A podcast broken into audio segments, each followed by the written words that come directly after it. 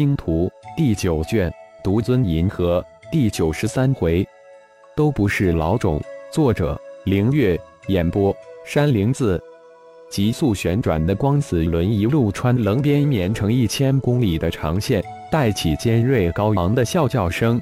九十多个元婴期高手实力的高底，在加速的第十天就显现出来。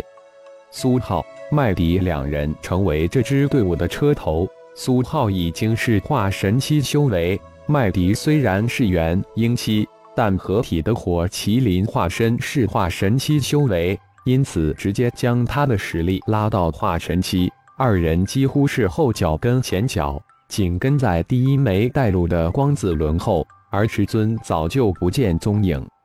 接下来的是穿着太极战甲的星光宗三十个元婴期高手。太极战甲不仅是战甲，而且还是辅助修炼的法宝，它能吸收外界的各种灵力或能量，直接攻击战甲的主人。太阳风暴的粒子、光子等等能量三大家族的元婴高手，需要支撑起真元护罩来防护，需要消耗大量的真元。但穿着太极战甲的星光宗弟子，不仅不需要消耗真元，而且还通过战甲直接吸收这些能量，转化为体内真元。一个消耗，一个补充，这一进一出之间的巨大差距，在头几天可能体现不出来。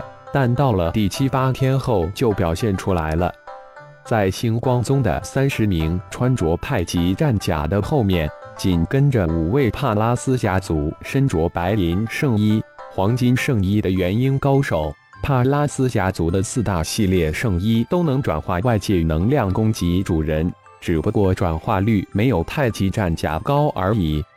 接下来的六十名元婴高手都是撑起真元罩斗里。吕、张氏三大家族的长老们，六十名高手交错着跟在最后。人争一口气，佛争一炷香，他们暗自都憋着一股气。他们可是修炼了几百上千年的老怪物，笛子打得无比的坚实。而星光宗的那三十名元婴期高手都不到一百岁，按辈分，那就是玄玄、玄孙辈了。他们不能输给这帮小的可怜的后辈。三大家族是厚积了几千年的古老家族，绝不能输给他们。但信心和实力只争了六七天就被打垮了。高速的前进六七天后，体内真元慢慢被消耗，而家族供给的星兽内核补充的真元根本跟不上消耗的步伐，他们不得不分出一部分来补充真元。但又不能脱离光子轮指引的线路，否则就有可能迷失在太阳风暴中，最终的结果就是死。师兄，我们前面的光子轮是第几个了？李氏的一位长老通过光讯问前面的师兄道：“师弟，不用太担心，前面的光子轮是第十三个，后面还有七个光子轮。不过坐在飞船上的弟子说。”飞船跟在第十个光子轮后面，没想到星光宗的实力如此雄厚，原本还不太信，也没将他们瞧在眼里。这样看来，我们这些老家伙真是自大太久了。我们加把劲，争取赶上第十二个光子轮。后面的师兄弟也要加油了，这个脸不能丢得太大呀！李氏长老一声长叹：“我服了，但不能丢得太多太大了。”师弟，前面是第二十个光子轮，可千万不能跟丢了，否则不仅丢了命，而且还将吕氏家族的脸给丢光了。吕氏二位殿后的长老相互打着气。师兄，如果以这样的速度拼下去，我最多能支持五六天了，体内真元就会耗尽了。唉，无尽的无奈和不甘随着一声叹息表露无遗。坐在飞船中的李顺利默默地计算着调到飞船之后的各大家族长老人数，越数越心惊。星光宗太强大了，比三大家族修炼了几百年的长老们都强大，居然没有一个星光宗的元婴高手落到飞船之后。三大家族相比，李氏还是弱胜一筹。吕氏最差，飞船前面的李氏长老十人。张氏八人，吕氏只有四人，其他的全都落到飞船后面去了，还不知有没有长老落后于第二十个光子轮。飞船上四大家族的金丹期高手，一个个既兴奋莫名，又焦急万分。外面的长老遇剑拼命，虽然没有实打实的真刀真枪的交手，但这种比试却充满了无尽的刺激。那可是拿命来拼的，脱离了光子轮，只是线路，等待的就是死亡。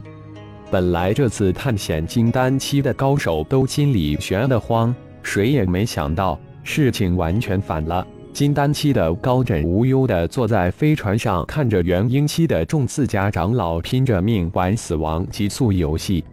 四大家族的金丹期长老眼睁睁地看着一个个自家长老落在飞船之后，焦急的情绪在几大家族的长老们脸上显现。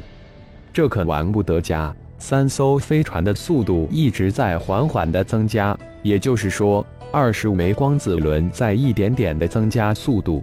各位元婴期的长老也要加快御剑的速度，才能跟上光子轮。这是实实在在的修为真元之拼，半点虚假的玩不了。浩然一个人展开背后的光翼，自由自在的急速的飞行着。腰衣上的太极符文将太阳风暴的能量转化为灵力送入体内，光翼更是百分之百的吸收着光子、粒子等等能量。嗯。这个地方不错，今天刚好第二十天了，几大家族的长老们也拖得差不多了。浩然找到一个三大粒子漩涡的交界处，右手一点，一个巴掌大的太极盘从掌心飞旋而出，瞬间化为直径千米左右的巨盘。手指连点，一道道法觉之光击打在巨盘上，巨盘表面的阳阳鱼突然转动起来。每转动一圈，就从盘面升起一个太极阳阳光图。一百转之后，巨盘的上空形成了一百个太极阴阳图的顶。随着光子、粒子被一百个太极阴阳图转化为纯粹的灵力，一个圆柱形的灵力空间慢慢的形成。几个小时后，圆柱形的空间中充满了浓郁的灵力。圆顶之上。一百个闪亮的光点也慢慢的形成之中。最先到达的是苏浩、麦迪两人，父亲、师尊，在此休整五天。以我们现在的速度，还有半个月左右就穿过太阳风暴区了。浩然呵呵一笑，道：“儿子和大弟子仅仅一个月的历练，就成长了不少。父亲，能否将小天龙放出来？”苏浩有些异动地问道：“星光宗的一众师叔以及自己与大师兄麦迪的战宠小天龙都被孵化而出，战力强大，但却不方便随身相伴。却不想父亲这次从中子星脱困后，轻松地将这个天大的问题解决了。”浩然魂婴修炼到炼神诀下半部一魂生一之境后，无意之间悟透了右臂上的生命树空间。生命树空间是一个巨大的集合空间，每一片叶子都是一个空间。炼化每一片叶子空间为独立战宠空间，每一个孵化出小天龙的门人都获得了一个叶子战宠空间。这战宠空间被浩然以大神通硬生生地打入每一个人体内，与每一个人融合在一起，一举解决了战宠无空间携带的问题。而且每一个空间浩然都能感应到，这如同给每一个门人带上了一个跟踪器。